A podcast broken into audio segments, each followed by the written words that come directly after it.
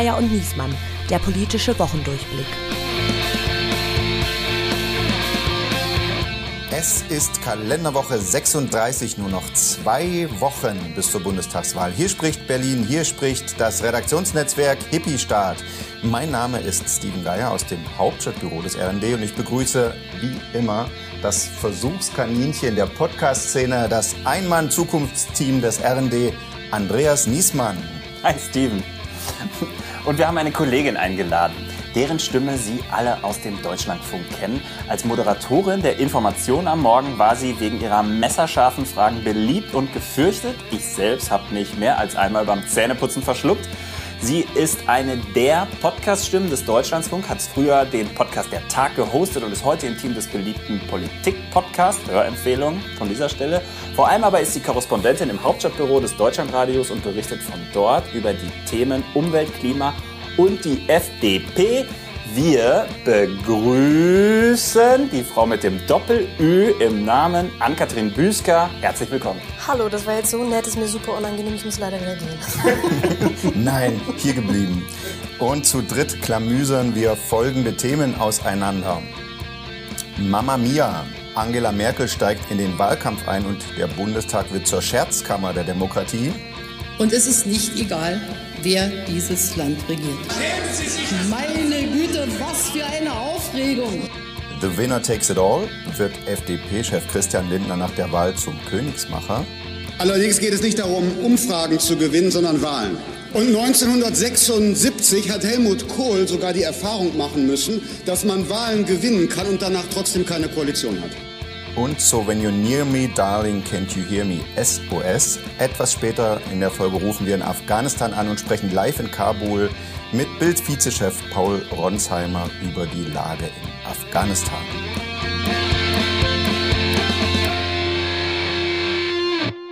Es war ein historischer Moment an diesem Dienstag im Bundestag, die letzte Rede unserer Bundeskanzlerin Dr. Angela Merkel im Bundestag. Ähm, wir hatten erwartet einen Abschied für die Geschichtsbücher oder in die Geschichtsbücher. Viele hatten festliche Kleidung angezogen, den goldenen Federhalter bereitgelegt. Und was kam? Dann kam so eine Art Büttenrede von Frau Merkel.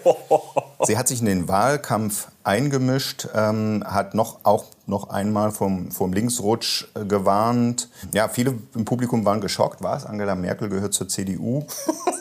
Äh, Fragen an Katrin, war das ein unwürdiger Abschied nach 16 Jahren für die Staatsfrau Merkel? Nö, finde ich jetzt ehrlich gesagt nicht. Also, dass sie nochmal Wahlkampf für ihre Partei gemacht hat, ich glaube, da waren viele in ihrer Partei auch ziemlich froh. Ich liebe das ja immer, wenn in solchen Situationen ähm, das Gesicht von Armin Laschet zu sehen ist, weil er es ja überhaupt nicht hinbekommt, seine Emotionen zu verbergen. Also, er hat ja wirklich immer Gesichtskirmes.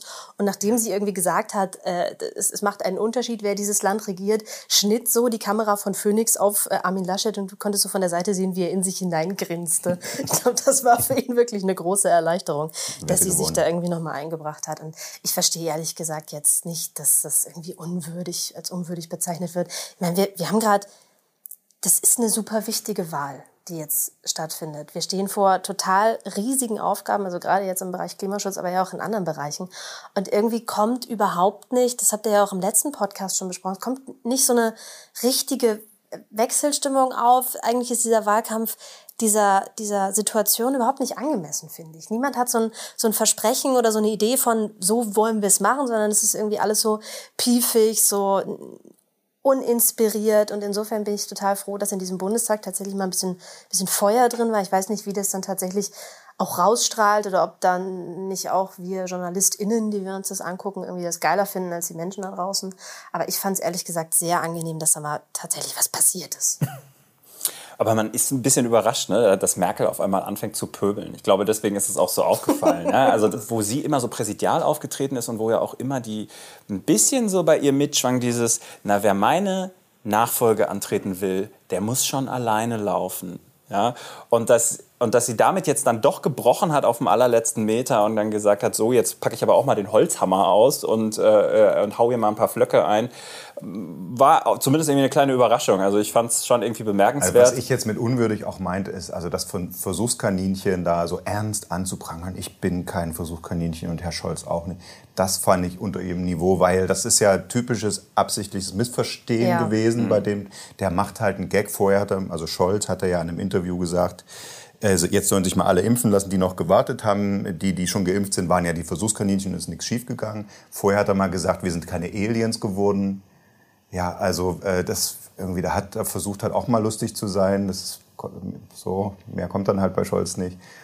Und aber darauf dann so bewusst, das bewusst misszuverstehen, das fand ich jetzt für, für Merkel ein bisschen unter, ihrer, äh, unter ihrem Niveau. Der Carsten Schneider, der parlamentarische Geschäftsführer der SPD-Bundestagsfraktion, hat nachher gesagt, äh, Frau Bundeskanzlerin, äh, ich habe hab Sie als Abgeordneter dreimal gewählt, ich fand Sie eigentlich irgendwie immer ganz gut, aber dass Sie jetzt heute an Ihrem letzten Tag im Parlament nochmal irgendwie in die Rolle der CDU-Generalsekretärin schlüpfen äh, äh, mussten, die Sie vor, ich weiß nicht, was uns über 20 Jahren hatte, ähm, das tut mir für sie leid. Das war natürlich Bam. auch irgendwie so eine Bam, so eine harte Replik, aber ähm, ganz falsch lag er da nicht. Nee, finde ich auch, das trifft's. Es zeigt das natürlich, dass die Union insgesamt fertig ist mit Nerven. Also die, die äh, halb parallel zu Laschets Rede, der dann als Ministerpräsident von Nordrhein-Westfalen da auch sprechen durfte. Äh, der ist ja nicht Bundestagsabgeordneter. Ähm, Parallel kam die, die neueste Forsa-Umfrage und die CDU wird da tatsächlich auf 19 Prozent taxiert. In der Kanzlerfrage bei Forsa Scholz jetzt bei 30 Prozent, Baerbock bei 15, Laschet bei 9. Also immerhin noch Top 3, muss man sagen. Aber, äh, aber äh, die sind natürlich die sind natürlich in Panik und äh, blöderweise fällt ihnen nichts ein. Das Zukunftsteam ist ihnen noch eingefallen. Das war auch diese Woche. Ja, wir, wir kehren mal so die B- und C-Namen zusammen, die wir haben, damit wir jemanden auf die Bühne bringen können. Haben sich ja viele auch gefragt, haben eigentlich die wichtigen PolitikerInnen aus der Union keine Lust mehr, irgendwie Zukunft zu gestalten und halten sie sich vielleicht von Laschet schon ein bisschen fern? Ich glaube nicht, dass das jetzt der große Bringer war. Und ich glaube auch, also wenn ich das so richtig mitbekommen habe hinter den Kulissen für Friedrich Merz, war es auch unangenehm, weil er eigentlich andere Termine hat und das Ganze so kurzfristig war, dass er dann auch super schnell wieder weg musste.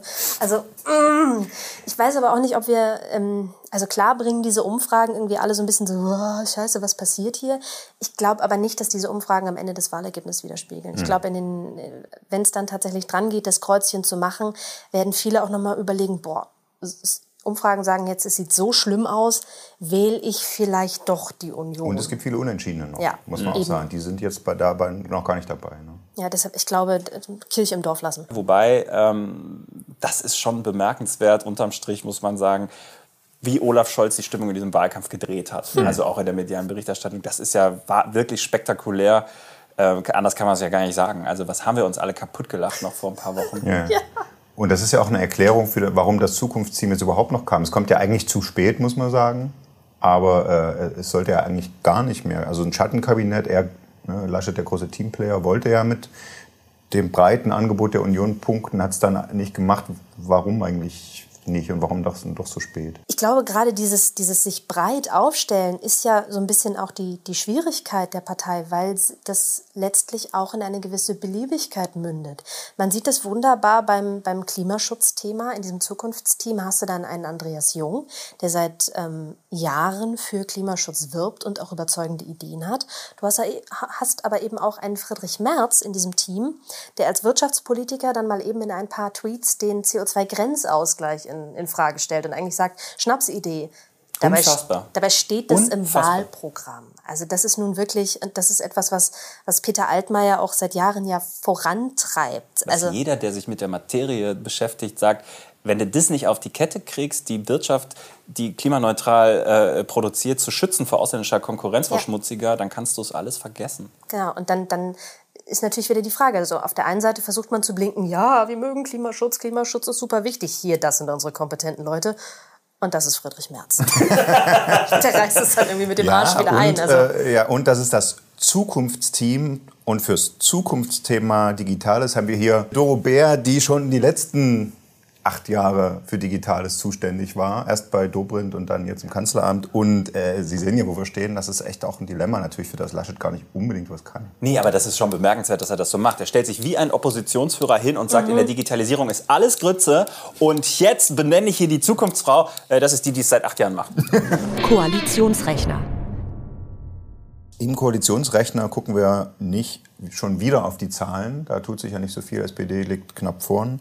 Und wir haben es gerade schon. Deutlich vorn. Liegt deutlich vorn.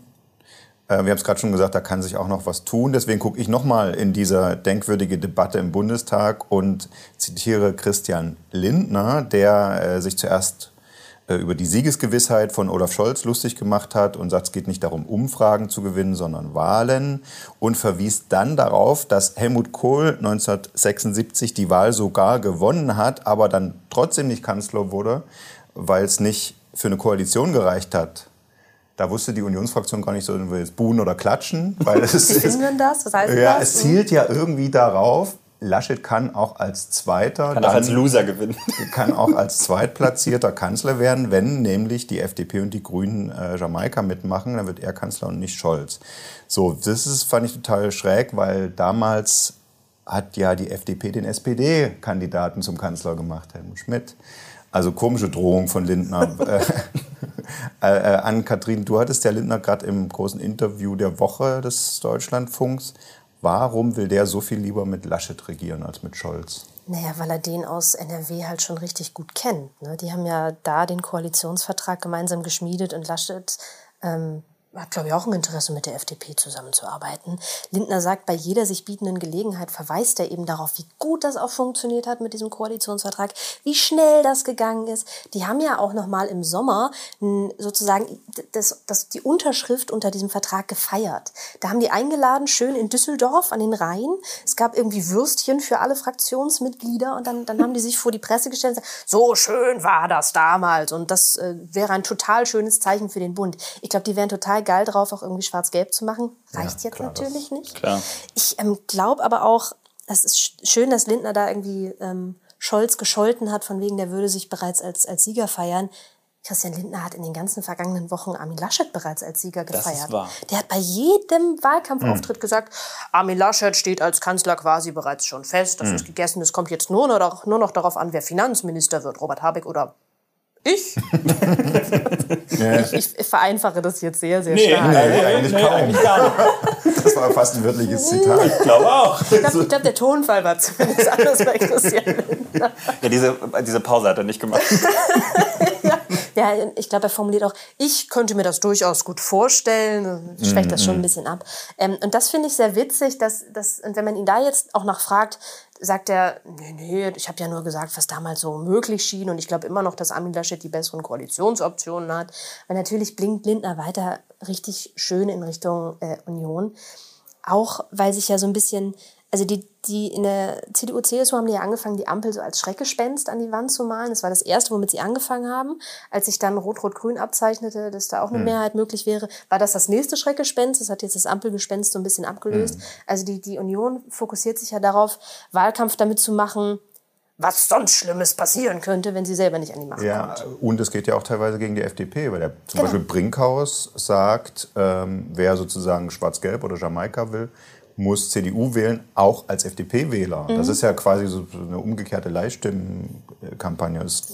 Das, kann Lind natürlich auch nicht freuen. Nee. Söder macht das übrigens in Bayern auch ganz massiv, weil die FDP in Bayern im Moment auch richtig stark ist. Also trotz der Freien Wähler, die da ja auch durchaus eine Größe sind. Ähm, und ich glaube, Söder hatte auch einfach richtig Schiss. Das heißt, die keilen jetzt auch alle richtig schön gegen die FDP. Und weil die FDP im Prinzip ja auch gerade von der Schwäche der Union profitiert und gerne der Union auch Wählerinnen und Wähler abgraben ja. möchte, tut Lindner natürlich alles, um es nicht aussehen zu lassen, als würde er irgendwie gerne eine Ampel machen. Hat er auch eigentlich keinen Bock drauf, macht er aber am Ende. ja, ist es äh, am Ende so einfach, wer Lindner zum Finanzminister macht, wird Kanzler? Naja, ich glaube, dass Lindner so oder so Finanzminister wird. Also es sei denn, es, es sei denn, es reicht am Ende doch noch für ein Zweierbündnis, also eine rot-grüne Koalition. Kann man ja auch nicht ganz ausschließen, wenn man sich auf die letzten Umfragen anguckt. Oder es äh, explodieren irgendwie beide. Also es wird weder eine Ampel noch Jamaika und es wird dann doch wieder eine GroKo. Auch das würde ich nicht oh final ausschließen wollen, auch wenn sie zurzeit zum Glück keine Mehrheit hat. aber ähm, who knows. Nee, ich glaube aber, Lindner würde ansonsten so oder so Finanzminister, weil eigentlich, wenn, wenn man sich anschaut, wie, ähm, äh, wie die Verteilung von Kabinetten nach so Koalitionsverhandlungen folgt, dann ist das ja wie auf dem Schulhof. Ne? Ihr kennt es alle, ne? man macht zwei Fußballmannschaften, man macht ein Pisspot-Verfahren, wer, an, äh, wer äh, anfangen darf zu wählen. Ähm, jetzt gibt es da in der Politik, äh, muss man nicht entscheiden, wer anfängt, sondern das ist die stärkste Partei, die sagt, ich nehme das Kanzleramt. So, bumm, Thema erledigt. Jetzt gehen wir mal davon aus, die Grünen sind stärker als die FDP. Ähm, dann haben die Grünen den zweiten Schuss frei und sie müssen Klima nehmen. Sie können aus meiner Sicht nicht anders. Es ist das Kern, äh, Kern Genau, zumal die können es ja aufwerten. Die können ja sagen, Genau. Klima und Wirtschaft Ja. und Energie. irgendwie das macht dann Frau Baerbock. super Zukunfts-, Wirtschafts-, Energie-, Klima, hasse nicht gesehen, Ja. Ministerium.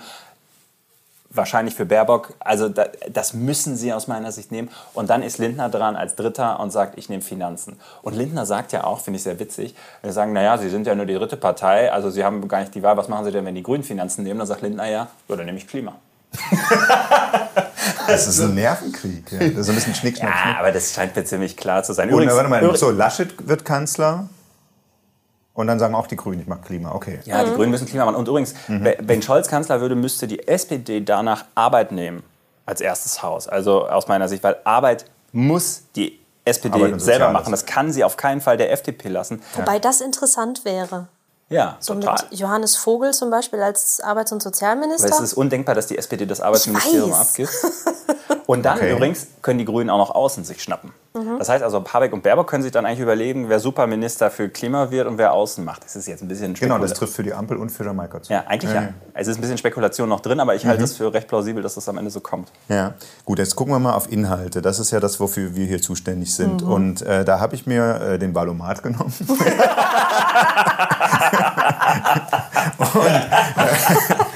Rest des Podcasts nur noch lachen.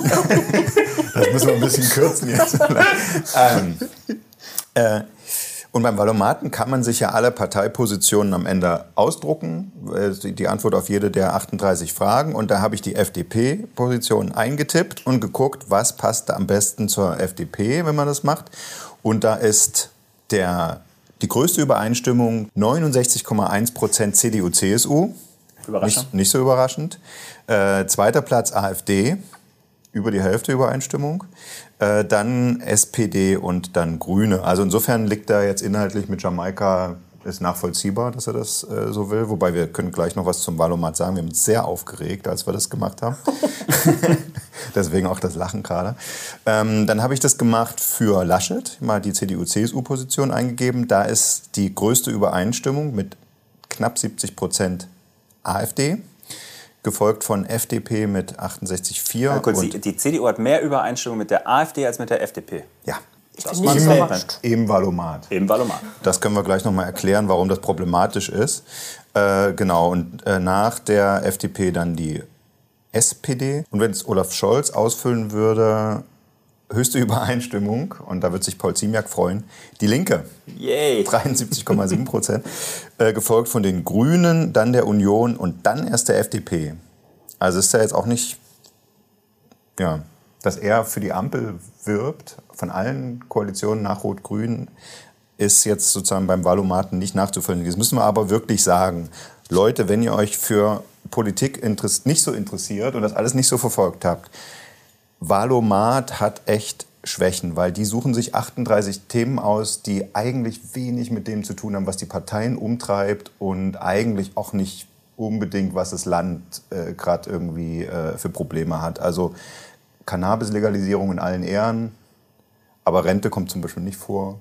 Und äh, es gibt so ein, mir scheint es, die gehen halt, das ist ja eine Jugendredaktion und äh, toll, dass es das gibt. Aber ich finde, dass so viele Leute offenbar ihre Wahlentscheidung davon abhängig machen, ist schwierig. Die suchen sich halt von jeder Partei so eine Extremposition aus und fragen dann alle anderen Parteien, was die davon halten. Das ergibt nicht das, was in Koalitionsverhandlungen äh, besprochen werden wird. Ne? Also es ist völlig irrelevant, die meisten von den Fragen, wie, wie groß die Übereinstimmung der Parteien da untereinander ist. Also was ich gerade gesagt habe, war eher so ein bisschen spielerisch. Und Andreas und ich haben sogar festgestellt, dass die Parteien offensichtlich tricksen. Ja? Also bei der Frage zum Beispiel, äh, soll, sollen Vermieter davon abgehalten werden, die Mieten einfach äh, erhöhen zu können? Klammern, die SPD will einen Mietendeckel. Sagt die Union. da sind wir neutral. Geil. Ist cool, oder? Und es gibt mehrere so. Oder soll der, auch, auch schön, soll der Mindestlohn bis spätestens 2022 auf 12 Euro steigen, sagt die Union? Neutral. Neutral. Geil. ja, aber das passt ja auch irgendwie zur, zur Union, weil machen wir uns doch nichts vor, CDU und CSU, das sind jetzt keine Programmparteien. Also deshalb finde ich auch dieses Nebeneinanderlegen von Wahlprogramm und was passt am besten zueinander, ja, schöne Idee, aber das könnt ihr doch eigentlich bei der CDU vergessen, weil das Wahlprogramm ist am Ende Steht eh nichts drin. total egal. Da steht drin Kanzleramt. Ja, genau. Es geht darum, Macht zu haben. Und dafür verspricht man eben alles. Und deshalb stellt man sich eben so breit auf. Haben wir ja schon drüber gesprochen und blinkt in alle Richtungen. Schachzug der Woche. Den Schachzug hat die Unionsfraktion im Bundestag schon vor einiger Zeit geführt. In dieser Woche zeichnet sich ab, dass er vielleicht aufgehen könnte. Es geht um die Wahlrechtsreform. Ähm, da gab es in dieser Woche die letzte Sitzung der zuständigen Kommission, die dann, äh, glaube ich, nur noch mal so äh, Würstchen essen konnte oder sowas, weil es war ja klar, da kommt nichts mehr. Die Reform ist gescheitert. Jetzt gibt es aufgrund der Umfragen äh, Projektionen, wer gewinnt welchen Wahlkreis, welches Direktmandat. Und das hat ja eine direkte Auswirkung darauf, wie groß wird der nächste Bundestag. Und da kursiert jetzt schon die Horrorzahl, das könnten knapp Tausend. 1000 Tausend. Abgeordnete geben. Der Volkskongress in Berlin. Ähm, ich habe das mal geguckt bei mandatsrechner.de, kann sich auch jeder den Spaß machen. Äh, also 1000 ist eine unwahrscheinliche Zahl. Ne? Also das ist wirklich die absolute Ho- Horrorzahl. Aber er wird schon so, also die gesetzliche Zahl, hat jemand im Kopf, ist 598. sehr gut. Streber. Äh, und also in Richtung 700 scheint es schon zu tendieren und da irgendwie das Ziel gewesen ist, äh, den kleiner, zu- also diese riesen 340 Überhang- und Ausgleichsmandate werden jetzt erwartet ungefähr, das zu äh, minimieren. Also da ist schon massives Politikversagen Ja. am Spiel. Ich teile das total. Ähm, wir haben das auch äh, also massiv kritisiert, als das, äh, äh, als das damals noch, als, als man es noch hätte ändern können. Äh, und sind da ja wirklich mit einem großen Druck drauf gegangen. Wir und viele andere Medien, muss man sagen, selbst Bild hat ja eine Monsterkampagne damals gefahren äh, äh, gegen den XXL-Bundestag. Der Bundestag. Ja. Gegen, oder den Blä-Bundestag, ist ein bisschen unappetitlich, ich habe immer XXL-Bundestag geschrieben, aber im, im Kern muss man sagen, ja, der alte Satz, äh, wenn du den Sumpf äh, trockenlegen willst, darfst du die Frösche nicht fragen, stimmt natürlich einfach an der Stelle. Und wir hatten damals eine Situation, wo die CSU komplett blockiert hat und eigentlich gar nichts wollte. Das muss man sagen, das kann man auch wirklich so deutlich sagen eigentlich. Die CDU Nebelkerzen geworfen hat, die SPD eine Reform vorgeschlagen hat, wo aber klar war, dass CDU und CSU das auf keinen Fall mitmachen werden und sich dann Ich muss auch sagen, warum? Weil die die meisten Direktmandate. Genau, die SPD wollte, äh, hätte, also die, der SPD-Vorschlag war, dass man nicht mehr alle Direktmandate zuteilt, sondern nur noch die Wahlkreismandate, die ähm, mit den meisten Stimmen gewonnen werden. Das heißt, es wär- wäre also so gewesen, dass abends ein Wahlkreissieger da gestanden hätte und am nächsten Morgen hätte er erfahren, Edge, du kommst doch nicht in den Bundestag. Aus meiner Sicht auch ein schwieriger Vorschlag, muss man sagen, aber die SPD hat sich dann damals darauf zurückgezogen. Sie hatte aber immerhin einen und der hätte auch funktioniert. Äh, von den anderen kam ja gar nichts. Ähm, und am Ende hat man dann einen wirklich fiesen und nicht ausreichenden und schnell zusammengedokterten Kompromiss gefunden. Und ja, das Ergebnis sehen wir jetzt. Und das Schwierige daran ist ja, finde ich gar nicht mal, dass der Bundestag jetzt so groß wird. Da könnte man auch Argumente finden, warum das gar nicht so verkehrt ist, in einer diversifizierten Gesellschaft irgendwie mehr Volksvertreterinnen und Volksvertreter da zusammenzubringen. In die Richtung kann man ja durchaus auch mal denken. Aber hier entsteht natürlich der klare Eindruck, dass die regierenden Parteien sich das Gesetz so gestrickt haben, dass es für sie passt und dass es ihre Macht unterfüttert und ihre Macht sichert. Und das ist natürlich total fragwürdig. Und das wirft so viele Fragen auf und führt dann dazu, dass die Menschen sich, ja, fragen, ob es immer darum geht, die, Ma die eigene Macht zu sichern. Und da muss man dann leider festhalten, bei diesem Gesetz definitiv. Und das wirft kein gutes Licht auf unsere Demokratie. Absolut. Duell der Woche. Das Duell der Woche hat sich abgespielt in München und vor den Toren von München, wenn man das so sagen kann. Gesperrte Autobahn, lange Staus. Die Ironie der ganzen Veranstaltung, die Leute wollten zur Automesse. die, äh, das haben aber äh, Aktivisten, Klimaschützer, Klimaschutzaktivisten verhindert. Die haben die Autobahn blockiert, die haben Banner entrollt und so weiter. Ähm, dabei habe ich auch schon von Kommentatoren gehört, Mensch, die IAA Mobility, wie die jetzt heißt, in München, die große Automobilausstellung, will doch zum ersten Mal grüner und nachhaltiger sein. Die haben doch die Elektrofahrzeuge groß ausgestellt und die Verbrenner hinten in der Ecke versteckt. Ähm, haben die Klimaschützer da irgendwie das Kleingedruckte falsch gelesen? Naja, ich glaube, es ist schon weiterhin legitim, auch gegen das Gebaren der Automobilkonzerne zu demonstrieren, die auch nach wie vor sich ja beispielsweise in Brüssel dafür einsetzen, dass irgendwie die Flottengrenzwerte möglichst niedrig gehalten werden, damit es, damit es ordnungspolitisch für sie nicht noch komplizierter wird. Es ist ja nicht so, dass die jetzt alle schreien, Jucha, wir äh, ändern jetzt alles und sind jetzt supergrün. Sie tun zwar nach außen hin so, aber am Ende geht es immer noch darum, die politischen Rahmenbedingungen so zu gestalten, dass sie möglichst viel Kohle machen können. Und da geht es natürlich auch darum, also aus Automobilherstellersicht wäre es natürlich jetzt mega geil, jedes einzelne Auto in Deutschland, das noch einen Verbrennermotor hat, durch einen Neuwagen zu ersetzen. Hm. Und wenn dafür dann noch von der Politik irgendwie richtig viel Geld dazukommt, also die Steuerzahlerinnen und Steuerzahler die Prämien noch mitzahlen, ist natürlich auch ganz fantastisch. Also dann haben wir quasi eine Umverteilungsmaßnahme zugunsten der Automobilkonzerne. Und darauf hinzuweisen, fände ich schon ähm, legitim. Und klar kann man jetzt auch wie die Union und die FDP sagen, ähm, synthetische Kraftstoffe werden uns retten und auch den Verbrennermotor weiter laufen halten. Aber wenn wir uns da die Wirkungsgrade angucken, die sind immer noch niedrig und vor allem sind diese Kraftstoffe schweineteuer. Das heißt, da haben wir auch noch mal eine soziale Frage. Also das, da steckt super viel drin und ich finde es ein bisschen fragwürdig, wie ja auch von einigen politischen Akteuren versucht wird, irgendwie diesen Protest zu delegitimieren. Also, sorry, ich finde es jetzt nicht so dramatisch, irgendwie sich von einer Brücke abzuseilen, zumal nicht runter auf die Fahrbahn, sondern da dran hängend lassen wir mal die Kirche im Dorf, das ist jetzt nicht irgendwie Terrorismus oder so. Das, die, die Debatte finde ich sehr merkwürdig und ich beobachte auch mit großer Sorge, wie die Union so einen Angstwahlkampf macht. Also Paul Ziemerk hat jetzt in der Bundestagsdebatte am Dienstag gesagt, wer im Sauerland die Grünen wählt, der kann seinen äh, Autoschlüssel direkt mit in die Wahlurne werfen, so als, als wollten die Grünen irgendwie das Auto verbieten. Das ist ja totaler Mumpitz. Aber sie wollen den Verbrennungsmotor verbieten. Das stimmt schon bis ab. Markus Söder auch.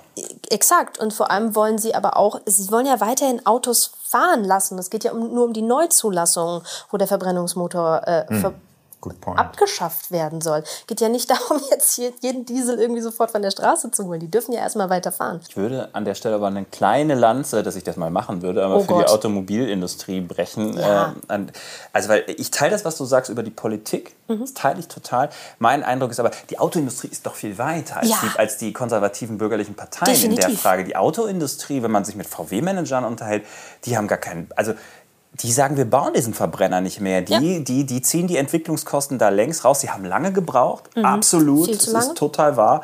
Aber ähm, sie haben diese Investitionsentscheidungen jetzt in den letzten zwei, drei Jahren alle in diese Richtung und zwar mit volle Pulle, volle Kraft.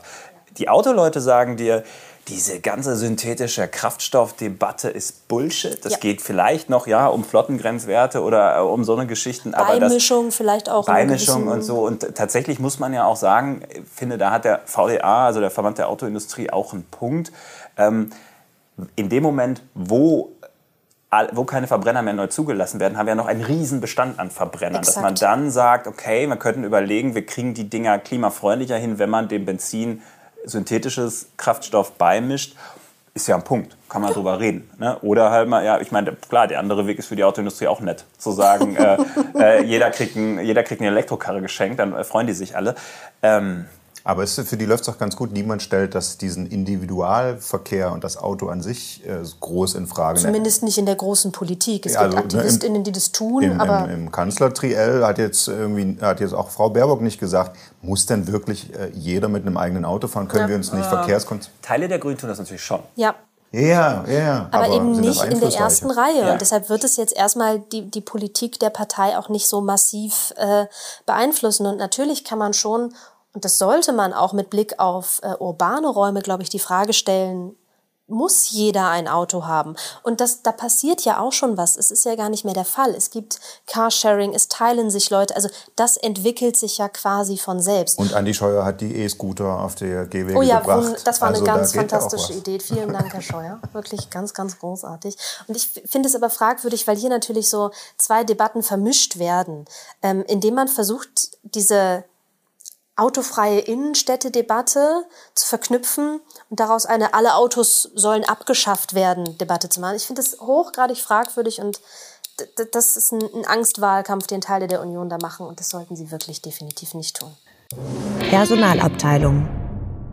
Das ging schneller als erwartet. Ähm, die Regierung steht, äh, zum Beispiel interessante Personalien, der äh, Innenminister wird ein Terrorexperte. Klingt jetzt ein bisschen nach Armin Laschets Zukunftsteam, wo der Terrorexperte Neumann äh, irgendwie aufgestellt ist. Ich rede aber von Afghanistan.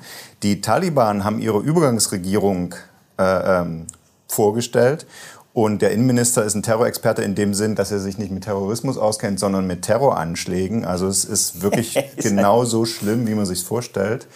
Und äh, ja, wir sitzen hier im warmen Studio und ähm, reden über den Wahlkampf in Deutschland, was finde ich zwei Wochen vor der Wahl auch total legitim ist. Aber wir wollen nicht vergessen, den Blick auch in diesen Krisenherd zu wenden. Und da hat Andreas dankenswerterweise telefoniert mit Paul Ronsheimer, dem Vizechef der Bildzeitung, der gerade in Afghanistan ist, und zwar live in Kabul.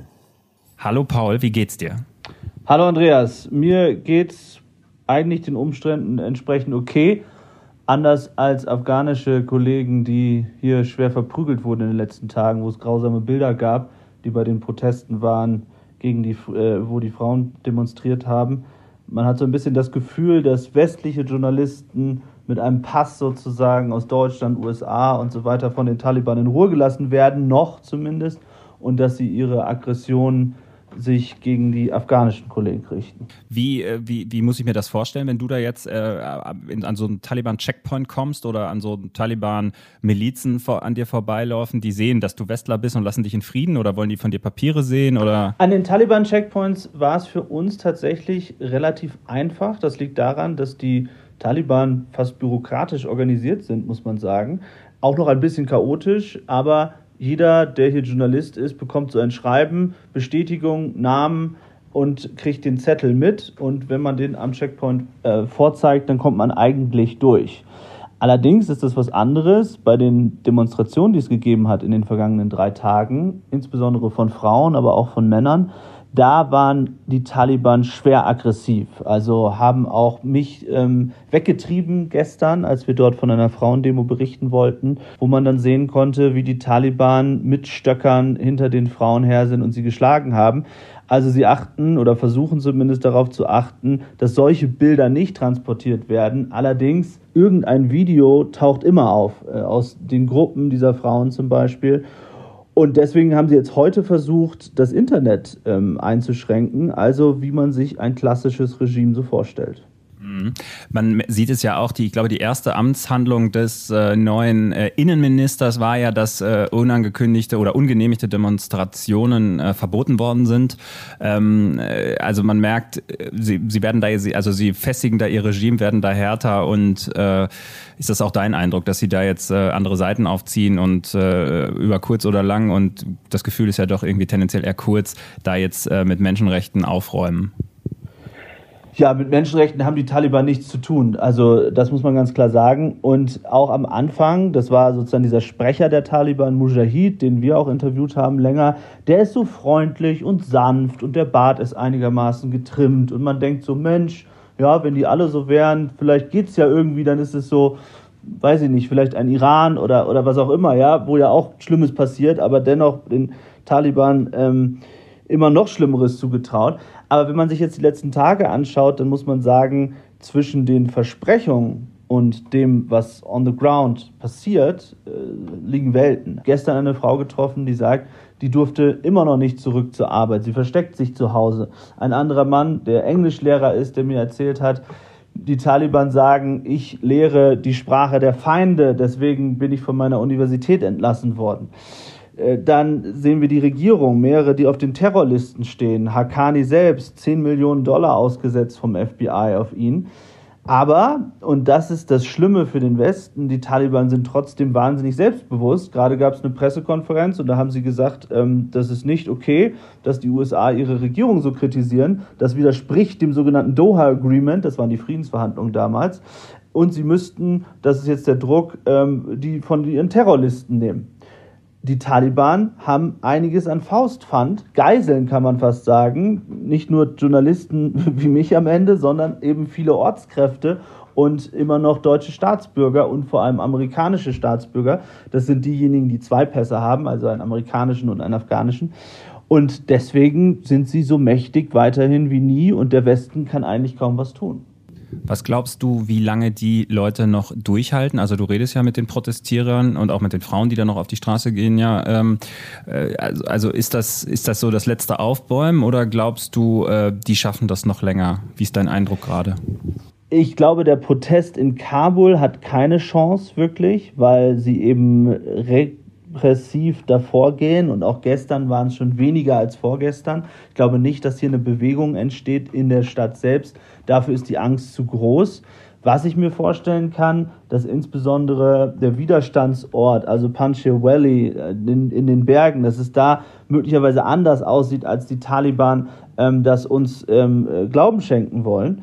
Und ich könnte mir auch vorstellen, dass in anderen Teilen des Landes äh, es Aufstände geben kann, könnte. Gleichzeitig, Andreas, muss man aber sagen, dass es auch viele gibt auf der Straße, die sagen und auch glaubwürdig das erzählen, dass sie froh sind, dass die Taliban da sind und dass sie glauben, dass mit der Scharia endlich die Kriminalität zurückgedrängt wird und dass es jetzt schon sicherer auf den Straßen sei als vorher. Also es gibt da nicht diese eine klare Meinung und man kann sicherlich nicht sagen, dass die Mehrheit momentan in der afghanischen Bevölkerung ähm, gegen die Taliban steht oder zumindest aufsteht. Wie das dann wirklich ist, weiß man nicht, denn natürlich traut sich niemand seine Meinung zu sagen und viele derjenigen, die für dieses Westliche stehen, äh, sind in Gefängnissen, äh, sind, verstecken sich oder sind schon geflüchtet. Sag mal abschließend noch, was glaubst du, wie lange du noch die Möglichkeit haben wirst, dort frei zu arbeiten, du und die anderen westlichen Journalisten, weil ihr natürlich Berichte und Bilder ähm, äh, durch eure Arbeit entstehen, an denen ähm, das neue Regime, an dem die Taliban kein, kein großes Interesse haben werden. Also wie sieht da deine Planung aus? Was glaubst du, wie lange geht es noch? Wirst du noch die Möglichkeit haben? Ich glaube tatsächlich, dass das jetzt so eine Übergangsphase ist. In so einer Phase gibt es immer auch ein bisschen Chaos und da funktionieren diese Gesetzmäßigkeiten, die, ja, muss man ehrlich sagen, zum Beispiel im Iran oder Saudi-Arabien ja auch äh, nicht funktionieren. Also da könnte man auch nicht wirklich frei berichten. Natürlich gibt es dort Korrespondenten, aber wenn sie kritisch berichten, dann werden sie aus dem Land geschmissen. Von daher gehe ich davon aus, dass das auch hier passieren wird über kurz oder lang. Wie lange die Strecke ist, kann ich nicht absehen. Ich glaube, dass es natürlich auch sehr darauf ankommt, wie die internationale Gemeinschaft weiter reagiert, ob die Taliban ein Interesse daran haben, diesen Kanal aufrechtzuerhalten in irgendeiner Form. Davon gehe ich aus, weil die wirtschaftliche Lage so angespannt ist und ihnen einfach wahnsinnig viele Experten fehlen, die überhaupt das Land regieren können. Ich danke dir auf jeden Fall für die Eindrücke, die du uns gegeben hast. Ich wünsche äh, für deine Arbeit dort vor Ort, die wir, glaube ich, alle wichtig finden. Und ich wünsche dir alles Gute. Pass auf dich auf und komm zu heil zurück zu uns nach Berlin. Danke, Andreas. Ja, vielen Dank, äh, Andreas, und auch natürlich an Paul für das Gespräch. Wir klappen hier unsere Stühle zusammen. Wir bedanken uns vielmals äh, bei Ann-Kathrin Büsker fürs Dabeisein. Sehr gerne. Vielen Dank, dass ich dabei sein durfte. Und wir bedanken uns bei den HörerInnen und außen. Und wir sehen, jetzt guckt sie ganz böse. Ich gucke gar nicht böse. Okay, nee, eher so wie, oh, ist, gut, ist gut, Friedrich Merz. ja. ähm, seien Sie nächste Woche wieder dabei. Wenn es Ihnen gefallen hat, schreiben Sie eine nette Bewertung. Wenn nicht, abonnieren Sie uns und hören, ob es nächste Woche besser wird. Bis dann. Ciao.